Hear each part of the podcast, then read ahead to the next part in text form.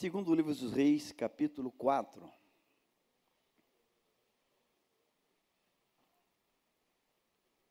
Segundo Reis, capítulo 4.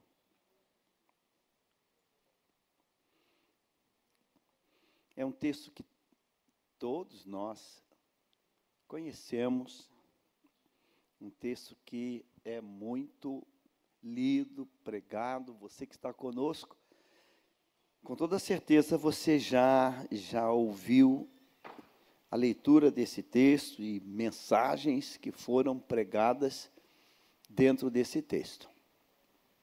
Segunda Reis, Antigo Testamento, capítulo 4. Nós vamos ler essa essa narrativa do milagre que acontece na casa desta viúva. O texto diz assim: certa mulher, viúva, de um dos discípulos dos profetas, clamou a Eliseu, dizendo: Meu marido, seu servo, está morto, e o Senhor sabe que esse seu servo temia o Senhor Deus. Mas veio o credor para levar os meus dois filhos como escravos. Eliseu perguntou à mulher: O que posso fazer por você? Diga-me o que é que você tem em casa. Ela respondeu: Esta sua serva não tem nada em casa a não ser um jarro de azeite. Então Eliseu disse: Vá, peça emprestadas vasilhas a todos os seus vizinhos, vasilhas vazias, muitas vasilhas. Depois entre em casa, feche a porta atrás de você e de seus filhos e derrame o azeite em todas aquelas vasilhas. Ponha à parte as que forem ficando cheias. A mulher foi embora dali e fechou a porta atrás de si e de seus filhos. Estes lhe passavam as vasilhas e ela as enchia. Quando todas estavam cheias, ela disse a um dos filhos: Traga-me mais uma vasilha. Mas ele respondeu: Não há mais vasilha nenhuma. E o azeite parou. Então ela foi e contou ao homem de Deus. Ele disse: Vá, venda o azeite e pague a sua dívida, e você e os seus filhos vivam do que sobrar. Amém. Pai, fala conosco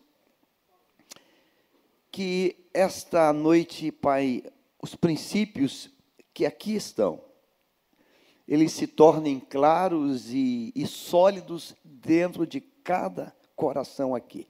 Aqui, pela transmissão desta noite, em nome de Jesus. Amém, amém. Sente-se, Bíblia aberta, não feche, não, deixe a Bíblia aberta dentro desse texto. Sete, sete curtos versículos nessa narrativa. E eu preciso falar contigo que as narrativas da palavra de Deus, tudo que Deus ele ele trouxe para este livro que nós temos o privilégio de ter ele nas mãos. E nós somos um povo, uma geração privilegiada desde o advento da imprensa de Gutenberg, que imprimiu o primeiro texto sagrado, né? Na, na, no início da, da imprensa, nós somos privilegiados.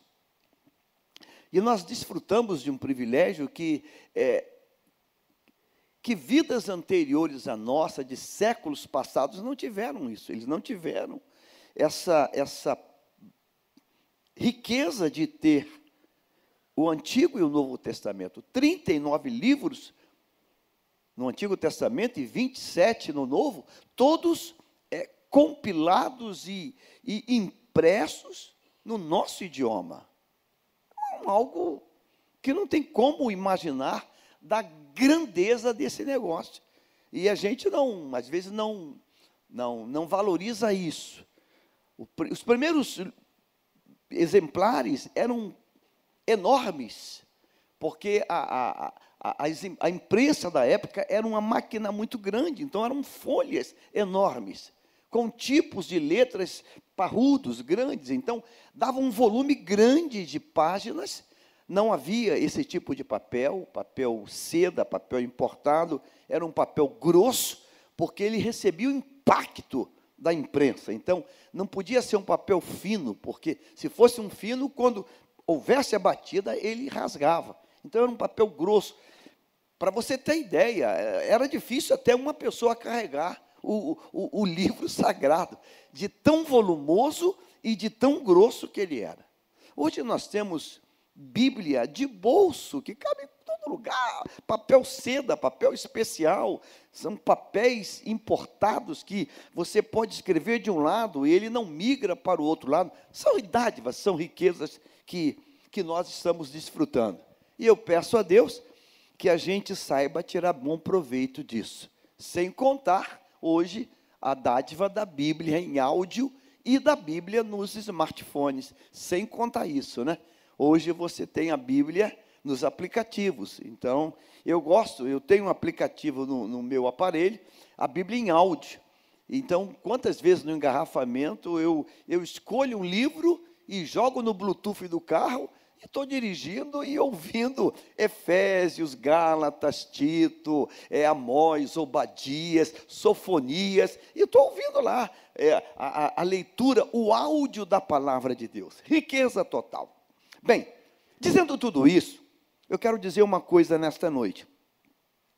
O que eu acabo de ler, esses sete versículos desse, desse milagre, é, é, o princípio, a razão, não é contar para nós esse milagre que aconteceu na sua parte histórica, na sua parte é, é, narrativa só. Não é isso. Porque se fosse só isso, a Bíblia ficaria pequena, ela ia se apequenar, ela ia se diminuir. Porque a gente diria, ah, pastor, isso aí só aconteceu porque era naquele tempo. Hoje isso não ia acontecer não ia acontecer. Primeiro que a, a, a, o instituto da escravidão já acabou. Não há mais, pelo menos é, de maneira oficial. Pode ser que tenha algum canto por aí, algum perturbado por aí esteja. E ainda tem os sem terra que, que trabalham por um prato de comida. Dizem que na China trabalha-se por um prato de comida. Mas, é, legalmente falando, é crime, e todo mundo sabe que é crime. Não tem mais essa possibilidade. E a proposta que esse credor faz é uma proposta totalmente absurda para os dias de hoje, para as leis de hoje. É uma proposta inimaginável de alguém propor isso. Eu vim cobrar dívida, não tem não? Então eu vou levar teu filho para ser escravo. Isso é um reia, raia ao limite da loucura, ou a própria loucura.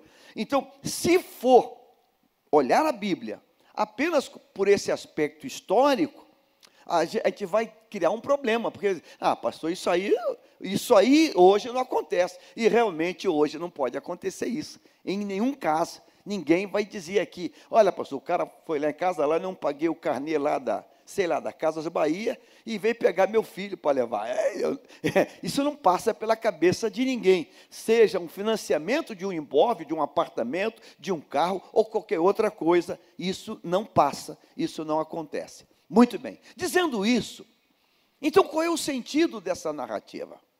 O que, que essa narrativa está contando para nós? O que, que Deus está querendo dizer para, para mim, para você que está aqui hoje? Qual é o sentido dessa narrativa que começa assim: certa mulher viúva de um dos discípulos dos profetas. Uma esposa de um discípulo numa escola profética. Trazendo isso para os dias de hoje, diríamos uma só palavra, uma só, uma só expressão. Estamos tratando de um assunto que aconteceu numa família cristã, uma família de crente. Então, o primeiro princípio que eu quero que Deus coloque para mim e para você hoje é que essa narrativa, ela narra, ela narra um algo muito ruim que acontece numa família de crente. Numa família de crente. Numa família cristã. Então eu já começo dizendo, e nem queria dizer isso, mas a gente tem que dizer, porque a gente está vivendo no mundo real. Famílias de cristãos passam por percalços. Famílias de crentes passam por percalços. É, seria bom que isso não acontecesse. Seria bom que nós tivéssemos uma imunidade, um passaporte diplomático divino de imunidade. Então teriam certos problemas que não bateriam na nossa casa. Seria bom que nós vivêssemos hoje o gozem do Egito. Lembra do gozem do Egito? O texto diz que as pragas vinham sobre a nação do Egito. Porém, entretanto, contudo, num bairro chamado Gozém, numa cidade chamada Gozém, num território chamado Gozém, não tem praga. Que bacana, né? Vamos morar lá. Lá não tem praga. Lá não tem praga, lá não tem praga, lá não tem assaltante, lá não tem bala perdida, lá não tem praga. Vamos mudar para Gozém todo mundo. Aquilo foi um algo único, num propósito único de Deus tratando com todas as entidades, todos os deuses que a nação do Egito cultuava. Então, aquilo não é regra. Hoje não existe gozém. Hoje não tem gozém. E tanto não tem que você vê aí notícias do campo missionário, janela 2040, notícias de missões, vez por outra estão tacando fogo em igreja estão queimando crentes, estão, os crentes cóptas são assassinados e toda hora tem bomba explodindo em igreja de crente e que estava tendo culto. Então hoje isso não, não, não, não vale para nós. Ah, pastor, aqui é um país de cristão e ah, isso não vale. Isso não tem sentido. Há dias atrás, há um tempo atrás, a Bolívia assinou um decreto o presidente Evo Morales assinou um decreto, para você ter ideia, que qualquer boliviano que aceitasse Jesus, e se alguém da família dissesse que ele, membro daquela família, aceitou Jesus e a família não concordava com aquilo, o pastor seria preso. O pastor da igreja que ele está congregando vai preso, sem direito a recorrer para você ter ideia. A lei era tão maluca, tão doida, que o pastor seria preso sem direito a recorrer, a recorrer daquela prisão. Para você ter ideia, a loucura que foi a lei assinada. A igreja entrou em oração, entrou em oração, e a oração, quando a igreja ora, Deus age. O coração do, do Evo Morales foi tocado por Deus, foi tocado por Deus, ele começou a ter uma sensação não agradável, e, e, e, e, convocou os cristãos para um café, os líderes, os pastores para um café. E Deus, nesse café, que estava o presidente Evo Morales e todos os pastores da Aliança Cristã Boliviana, um pastor teve uma atitude como do pastor Pascoal de Piragini, lá de Curitiba, e disse: Presidente, eu tenho uma palavra para o senhor. Porque o presidente começou a reunião assim: por que vocês são crentes são contra o meu governo? Ele já entrou assim, com o pé no peito. Por que vocês crentes são contra o meu governo?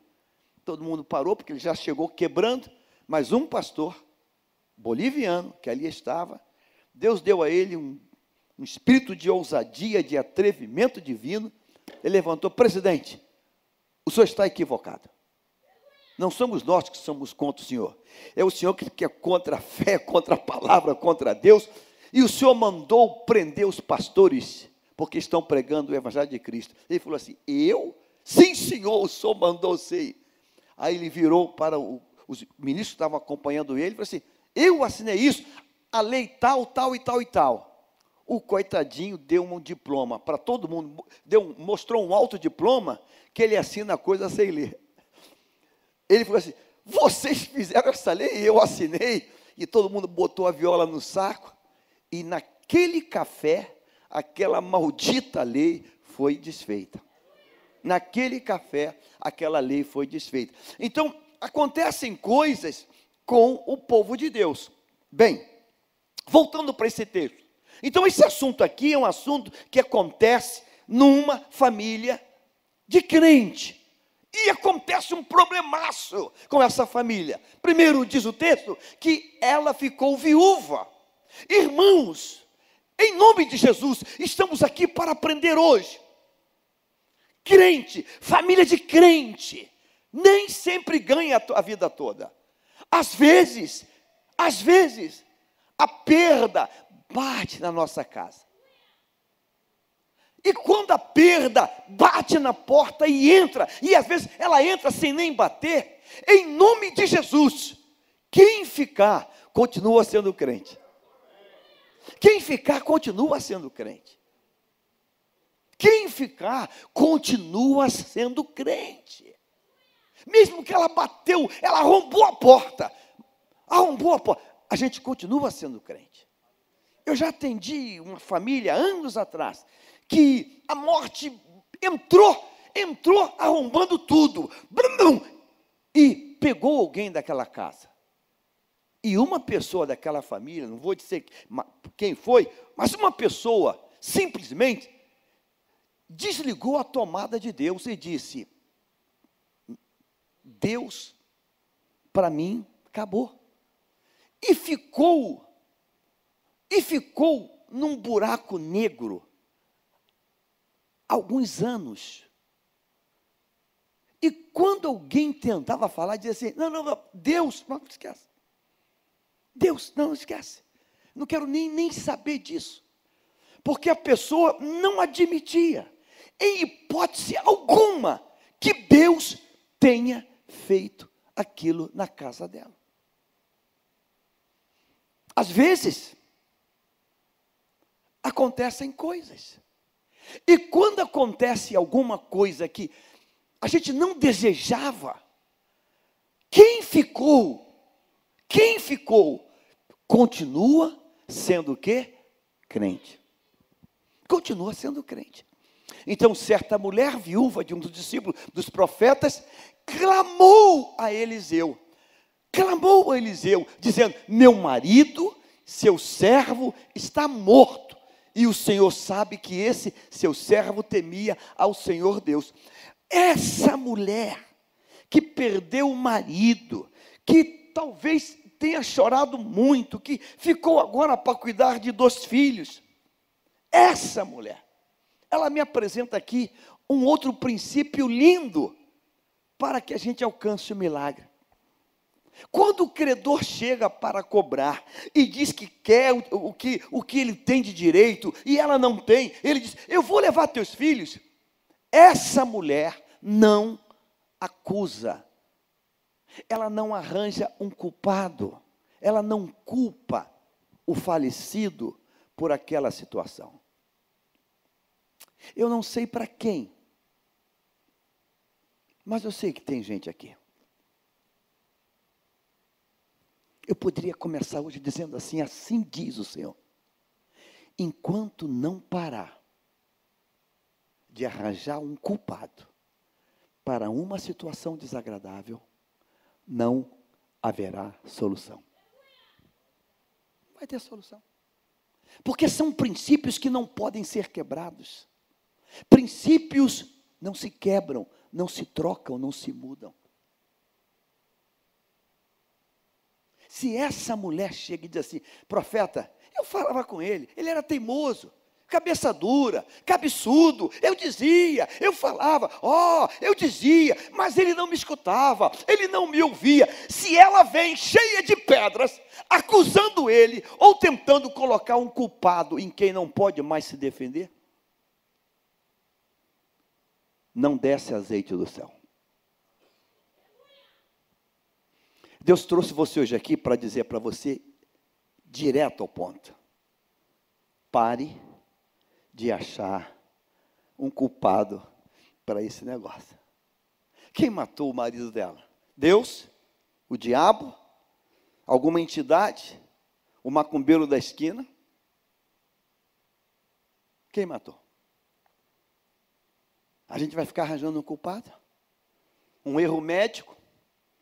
Um medicamento que foi, pres foi prescrito de forma errada? O sinal que não estava bom e falhou? Quem é que matou? Quem é que matou? Quem é que matou? Lembra daquele filme, O Milagre do Rio Hudson? Julie? Quem foi que fez o avião descer no rio? Os pássaros que entraram na turbina? Os pássaros que entraram e destruíram o motor? Mas quem criou os pássaros? A gente vai chegar lá em Deus. Você lembra do princípio de Adão? Adão, tu está escondido, pelado? A mulher que tu me deste. O princípio da acusação é o princípio adâmico, é lá de trás. E a gente botou isso dentro de nós hoje. Basta acontecer algum problema, a gente tem de pronto um culpado. Quem foi o culpado? Há um grande articulista aí, um grande, um articulista famosinho aqui no Brasil, hoje mora em Veneza, sem falar o nome dele. Ele tem um filho que tem um problema. E ele tem lá no livro, o culpado é foi um erro médico. O culpado foi uma falha médica. Não sei, pode ter sido, mas pode também ter sido Deus ter determinado aquilo. Ou não? Pode, não sei. Quem é que conheceu a mente de Deus? Quem conheceu a mente, ou quem conhece a mente dele, para dizer o que, que ele tem que fazer e o que, que ele não tem que fazer? Quem pode ensinar a Deus? Quem? Ah, Deus. Já que a morte vai chegar aqui em casa, então que leve, eu tenho dois filhos, que leve um, porque ele é provedor, ele, ele, ele mantém aqui, ele é a coluna. Não. E Deus decidiu que seria daquele jeito. Você conhece Noemi e a família? Conhece? Eu sei que você conhece uma igreja que estuda a Bíblia aqui.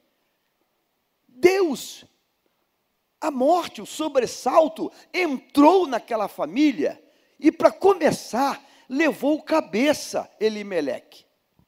Mas não parou por aí, não. Daqui a pouco leva Malom e Quilion. Ora, você lembra você lembra do comportamento daquela amada, aquela querida chamada Noemi? Ela, ela auto mudou o seu próprio nome. Não sou mais Noemi, meu nome agora é Mara, porque é amarga. Porque Deus, Deus me, me, me, me desgraçou, Deus me infelicitou, Deus tirou tudo de mim. Sabe quem era culpado? Era Deus. Deus era o culpado de tamanha desgraça. Perdeu o marido, perdeu dois filhos e Deus é culpado. Aliás, o culpado ainda está antes, quando a fome chegou. Porque só mudou para Moabe porque tinha fome. Na casa de pão não tem mais pão. Então Deus é sempre o culpado da história. Deus mandou hoje pregar essa palavra para mim e para você que está comigo agora, em Santarém, em Portugal, na Flórida, em vários estados para dizer assim, irmãos. Enquanto não parar de apontar o culpado, não tem azeite. Não tem azeite. Eu queria que isso estivesse sendo pregado por outro pregador de fora, de outro canto. Porque Jesus falou que o profeta não tem honra na sua própria casa, né? Ah, mas se eu fosse você, pelo sim, pelo não, anotava isso. Pelo sim, pelo não, eu, eu, eu vou fazer o teste. Lembra de Marina de Oliveira? Faça o teste. Pelo sim, pelo não, faça o teste. Eu vou parar de arranjar o culpado. Pelo sim, pelo não, lembra? Faça o teste. Pelo sim, pelo não, eu vou parar de arranjar o culpado. Eu vou parar de culpar. Eu te afirmo que se essa viúva chega para o profeta assim: profeta, eu quero fazer um gabinete com o senhor. Sim, mestre, fala. Eu estou com um problema lá em casa. Aquele meu querido morreu, mas os problemas continuam. Aquele meu querido morreu. Ah, profeta, crente, orava bastante, pregava bastante, mas desmiolado, desmiolado. Eu falava com ele o tempo todo, menino, menino, amor, doce, sei lá o que eu falava. Mas, ah, desmiolado, descontrolado, descontrolado, ih, descontrolado, descontrolado. Eu já atendi casal aqui na igreja que depois de tantas brigas, o marido tomou uma decisão para não se separar. Ele pegava o pagamento dele e botava todo na mão da mulher. E ele falou assim: Ah, pastor, eu realmente eu não sei mexer com dinheiro. E ela que cuidava. Eu falei: Glória a Deus, porque você teve a humildade. Glória a Deus. E realmente, pastor, é um desmiolado, descontrolado. Recebe o pagamento. Quando eu vou olhar, já está já tá devendo outro mês. Aí um dia eu dia de, de, de, mulher forte, de, de minha água a partir de hoje, recebeu, me dá, eu, me aqui. Eu vou, eu vou administrar esse negócio. Agora, pastor, o pagamento está dando. Agora o pagamento dura o mês inteiro. Na mão dele, tem, tem gente que é assim. Tem gente que é assim, que não sabe. Eu, eu não sei que aonde estava a dívida desse cidadão. A Bíblia não conta para nós. Talvez no céu a gente venha saber. Onde estava a dívida desse homem? Eu fiquei pensando, não paga luz nesse tempo, não paga água, não paga IPTU, não paga internet. Meu Deus, para uma dívida que, que vai levar os dois filhos para ser escravo, meu irmão, esse moço fez uma dívida arrumada. Fiquei pensando, será que tinha cartão de crédito nesse tempo? Não, não tinha cartão de não, não, não tinha cartão de crédito. Como é que esse cara fez essa dívida? Financiamento, Caixa Econômica Federal. Será que ele fez algum financiamento de algum carro para pagar em 80 meses? Que que esse cara, onde esse cara fez essa dívida? Eu não sei. Eu só sei que a dívida era grande. A dívida não era, não era michuruca, não. A dívida era grande. Olha aqui, veio o credor para levar os meus dois filhos como escravo. Meu Deus! Que dívida louca, doida é essa? Caramba! Fiquei pensando, eu fico pensando, quanto é que era a taxa de juros nesse tempo? Chama hiperinflação. Falei, esse cara, esse cara abusou com esse negócio. Muito bem, mas não há uma única palavra dessa mulher dizendo inconsequente, desmiolado, irresponsável. Ela não o acusa de nada. Aliás, aliás, além de não acusar, ela o enaltece. Além de, de não acusar, ela o enobrece. Ela coloca ele lá no alto. Meu servo, teu servo, meu marido, fiel. Ah, ela bota ele lá em cima. Irmãos, aqui tem um princípio. Pare de arranjar um culpado. Acontecem coisas. Acontecem coisas. É, anos atrás, você não, não sei se você lembra, desabou um prédio aqui na Barra da Tijuca, perto do Parque das Rosas, na Barra da Tijuca, que desmoronou na época de carnaval porque ele foi construído de, de, de a denúncia areia da praia. O consultor chamava-se Naia, foi preso, caçado. Eu tenho um amigo meu que comprou um apartamento lá.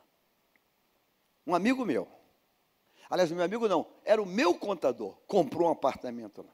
Eu lembro que quando ele contou, isso tem anos, anos, eu, na minha, ele era o contador da minha empresa, falei, Jamin, comprei um apartamento da Barra. Eu falei, cara, parabéns, é, era um sonho de consumo e eu lembro que num carnaval, anos depois, eu lembro, desabou um prédio na Barra. Foi ver o prédio dele. A denúncia, a investigação, a, auditagem, a, a perícia, descobriu, irmãos, e é fato, fizeram o prédio com areia da praia. Botaram economizaram no cimento, no ferro, em tudo, e o bichinho desceu como um castelo de areia. Perdeu tudo. Porque o cara que fez quebrou, escapuliu, fugiu. Aí, a família vai botar a coisa, tá vendo? Tá vendo? Porque vendeu a casa que tinha aqui no subúrbio, pegou todo o dinheiro, botou lá, deu de entrada e agora vai buscar solução aonde disso? se não estancar a acusação, a vida daqui para frente, sabe o que, que ela vira? Vou descer para falar. Vira o um inferno. Vira o um inferno. A vida daqui para frente vira um inferno. Porque a acusação vai ser todo dia. Está vendo?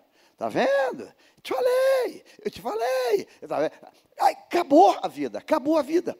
Essa mulher não tem uma única palavra contra o marido. Única palavra. E o, o lindo do texto é que o profeta não dá uma de querer saber de mais coisas. Ô filha, o empréstimo foi para quê? Qual o tamanho da dívida? É, ah, a dívida está aí. Não sei quantos, sei lá quantas moedas. Mas ele, ele fez o que com esse negócio?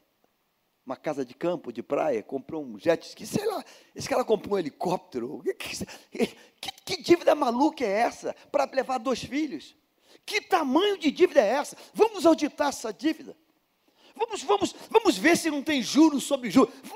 Não tem nada, nada. Ou seja, o inferno, o diabo foi derrotado nessa área. Princípio, irmãos, não acuse nada de nada daquilo que você não entende. Porque a gente, a gente estabelece uma acusação, e em cima dessa acusação, a gente cria um monstro cada vez maior. A gente cria um problema cada vez maior. É uma família de crente e que o problema entrou. E que o problema bateu, e que o problema invadiu. Invadiu o problema. E ela, quando ela percebe isso, ela me apresenta mais um princípio. Mais um princípio. Volta o versículo primeiro. Escute isso. Ah, já está aí na NAA. É a nova Almeida atualizada. Consegue voltar? Tchum. Na volta. Não consegue? Capítulo, versículo primeiro. Conta. Certa mulher viúva, certa mulher viúva de um dos discípulos dos profetas, clamou a Eliseu, dizendo: Meu marido, seu servo, está morto, e o Senhor sabe que esse seu servo temia o Senhor Deus. Um homem que teme a Deus,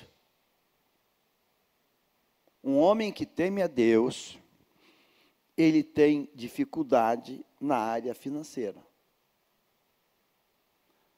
Um homem que teme a Deus, ele tem dificuldade na área financeira. Porque são coisas distintas.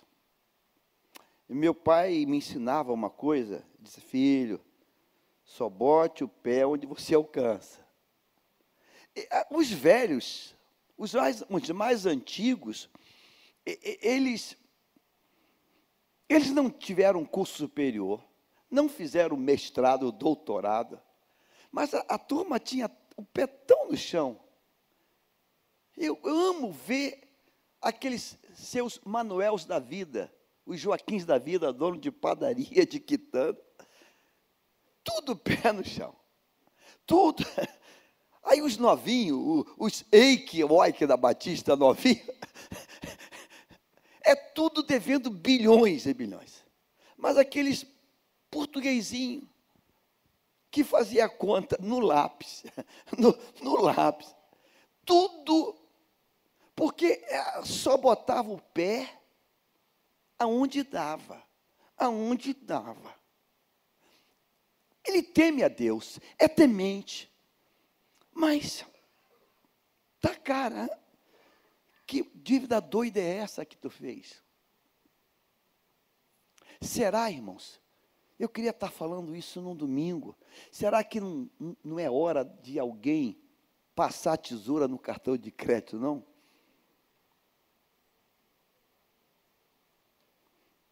Porque o juro de um cartão de crédito, irmãos, quando ele começa a embolar, só um ser angelical descendo. Porque a poupança, ela rende menos de 1%. E o juro que eles cobram é impagável. Se deixar aquele negócio lá meses, é impagável. É impagável. Porque uma dívida que era 100, ela vira 500 no estalar de dedo, e ela vira 15 mil. Dormiu, acordou. Não, está devendo 18 mil. Mas como 18 mil? Quanto era o principal? O principal era 680. Mas. Impagável. Impagável. Gente que teme a Deus. Há um tempo atrás eu fui procurado por um, um, um querido pastor que nos veio pregando no café de pastores e se empolgou, veio aqui, viu e tomou uma decisão. Aqui no, no grande Rio de Janeiro, não vou dizer onde foi não. Ele estava no local lá, onde estava a igreja dele, tá, tá, tá, tá. não, vamos crescer, vamos ampliar, e alugou um galpão no centro lá do bairro dele.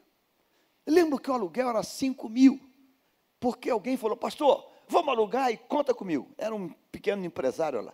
Mudou para lá, fez a obra, entrou lá para aquele galpão. Meses depois, aquele irmão empresário se chateou com alguma coisa, falou assim: ó, fui, estou indo embora. Ele já estava com alguns aluguéis atrasados. Aí veio aqui, pastor, o que, que eu faço? Pastor? Aluguel e o irmão que comprometeu que ia ajudar, mudou de igreja. Falei, meu irmão, você ainda tem o salão antigo? Tem, nossa, volta para lá rápido. Volta rápido antes que a explosão seja maior. Ora, se já acumulou, acho que três meses sem pagar, meu irmão, daqui a seis meses, acabou tudo, cara. Não vai ficar nada. Tu não vai conseguir nem fazer o culto. Como é que tu vai conseguir pregar, cara? Sabendo que o, aquele volume está crescendo lá. Esse homem teme, mas tem um problema. Mas o equilíbrio bonito, e a Bíblia diz que a mulher sábia, a mulher sábia, ela, ela edifica e a tola destrói.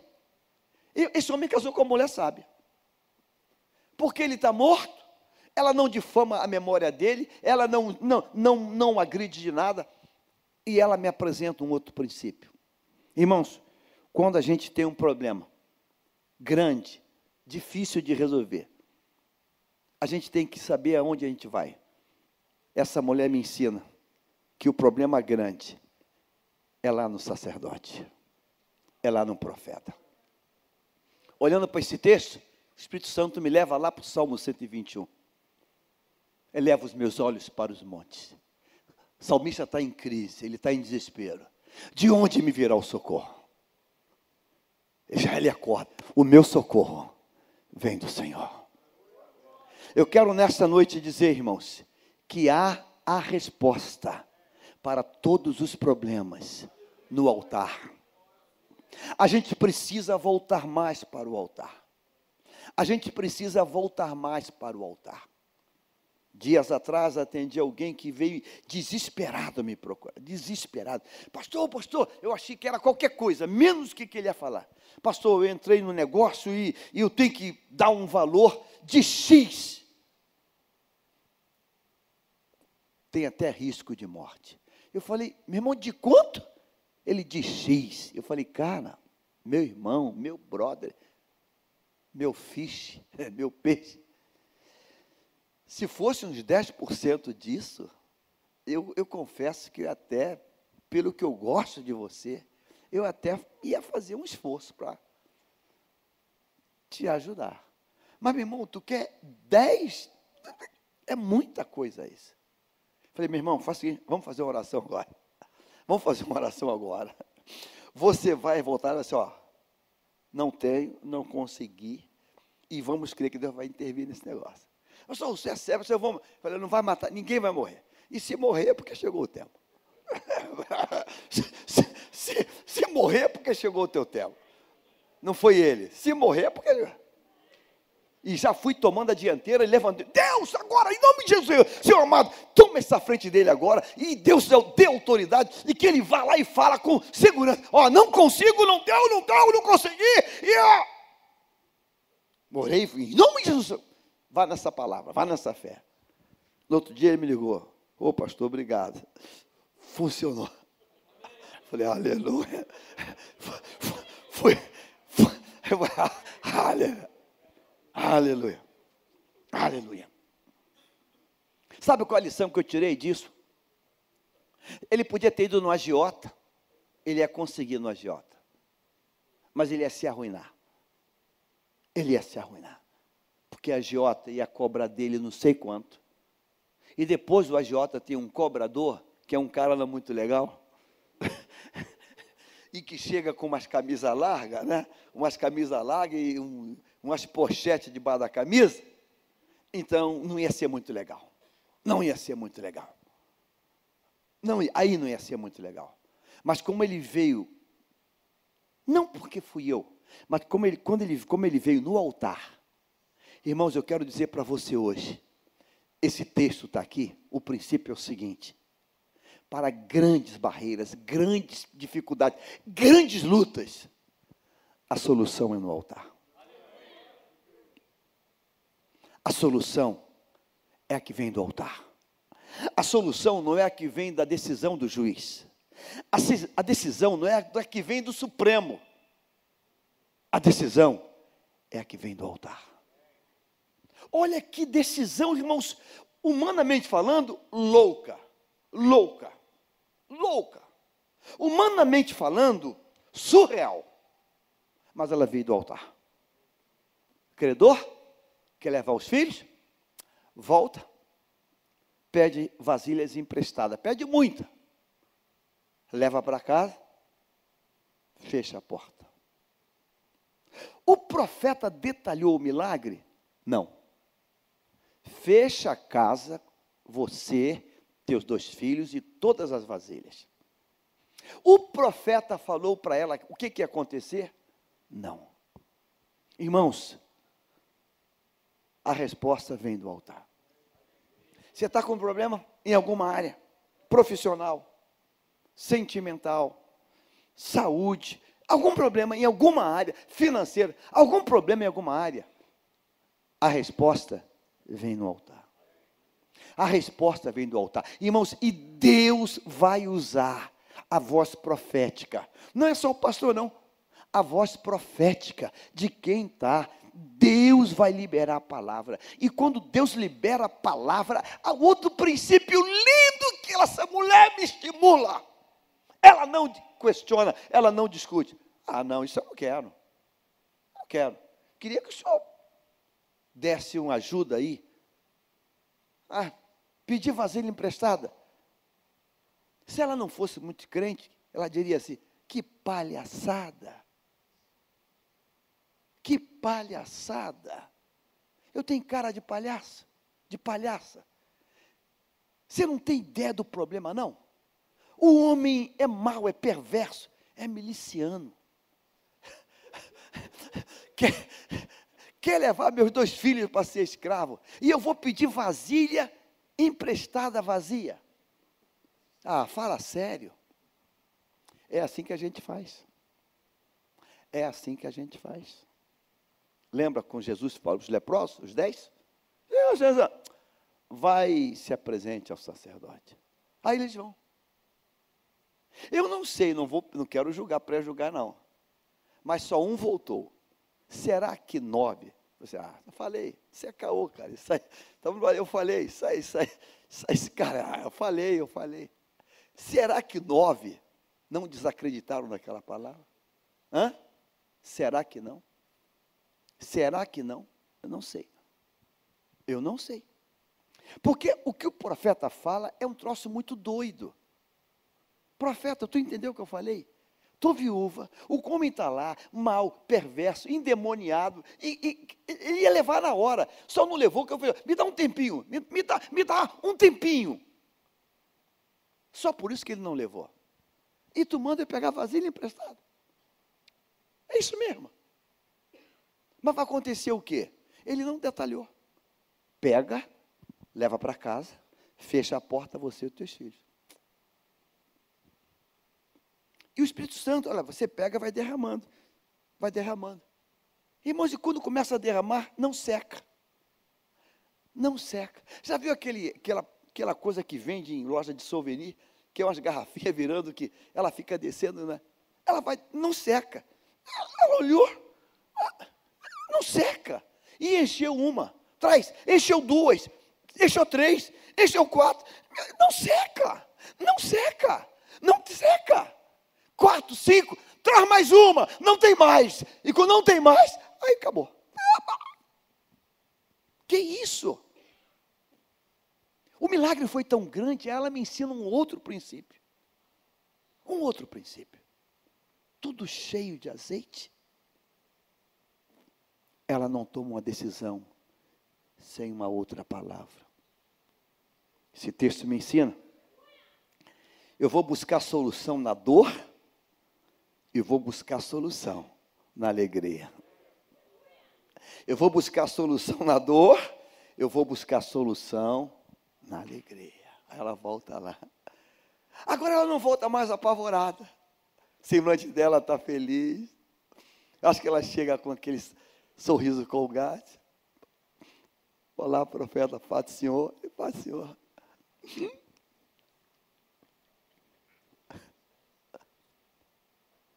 Eu não sei quantos. Deixa eu pensar assim. Tem 87 vasilhas cheias de azeite. Aquilo, irmãos, aquele ouro em pó, aquilo vale uma grana naquele tempo. Aquilo vale muito dinheiro. Ele, 87, oh glória. Agora é só vitória. Vá no entreposto e olha que isso aí é extra virgem. Acidez 02. Esse, esse aí é da prensa do alto. A prensa desse aí, esse é lá de cima. Esse aí é gourmet. Esse, esse, aí, esse aí não é aquele, não é aquele galo vermelho, não. De, de 9,90. Esse aí, esse aí é forte. Esse aí, esse aí é forte. Quando o cara olhar a textura desse, minha filha, lembra do vinho, do bom vinho da festa? Lembra do bom vinho? Amigo, de onde veio esse vinho? Nunca vi esse vinho, não. Tu deu o melhor. Ô, minha senhora, com toda certeza, com toda certeza.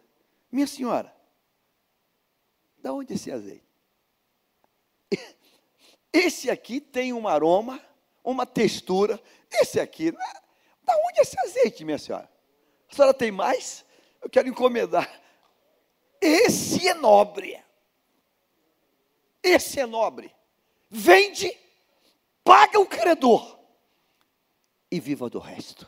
Você consegue entender o volume daquela venda, irmãos? o volume daquela venda. Agora, ela busca a solução no problema e ela busca a solução quando Deus trouxe a resposta. Quando Deus trouxe a resposta. O princípio, para mim e para você hoje, é esses. Cristãos enfrentam sobressaltos. E não vamos culpar ninguém da casa e nem o próprio diabo. Não, não aconteceu. Paulo diz: regozijai-vos Sempre. Outra vez eu digo o quê? Regozijar. Aconteceu, aconteceu. Mas, não, não, aconteceu, aconteceu. Ah, aconteceu. Aconteceu o problema. Agora, eu vou buscar solução. Eu vou, eu vou no altar. Eu vou no altar buscar solução. E do altar tem solução. Do altar tem uma palavra, do altar tem uma direção, do altar tem o que eu vou fazer, do altar. E quando for liberado do altar a palavra, eu vou fazer exatamente o que o altar mandar. Exatamente. Eu não vou, eu não vou inventar nada. Vai e pede emprestado. Ah, pagar esse mico, não quero que ninguém saiba. Eu vou ali, não tem tudo ali da casa Evite, e vou comprar lá. Não, não faça não, não faça não, não compra não não compra. Não, eu vou pedir só de quem eu gosto. Não, faz, pede todo, todos os vizinhos. Eu não vou me humilhar.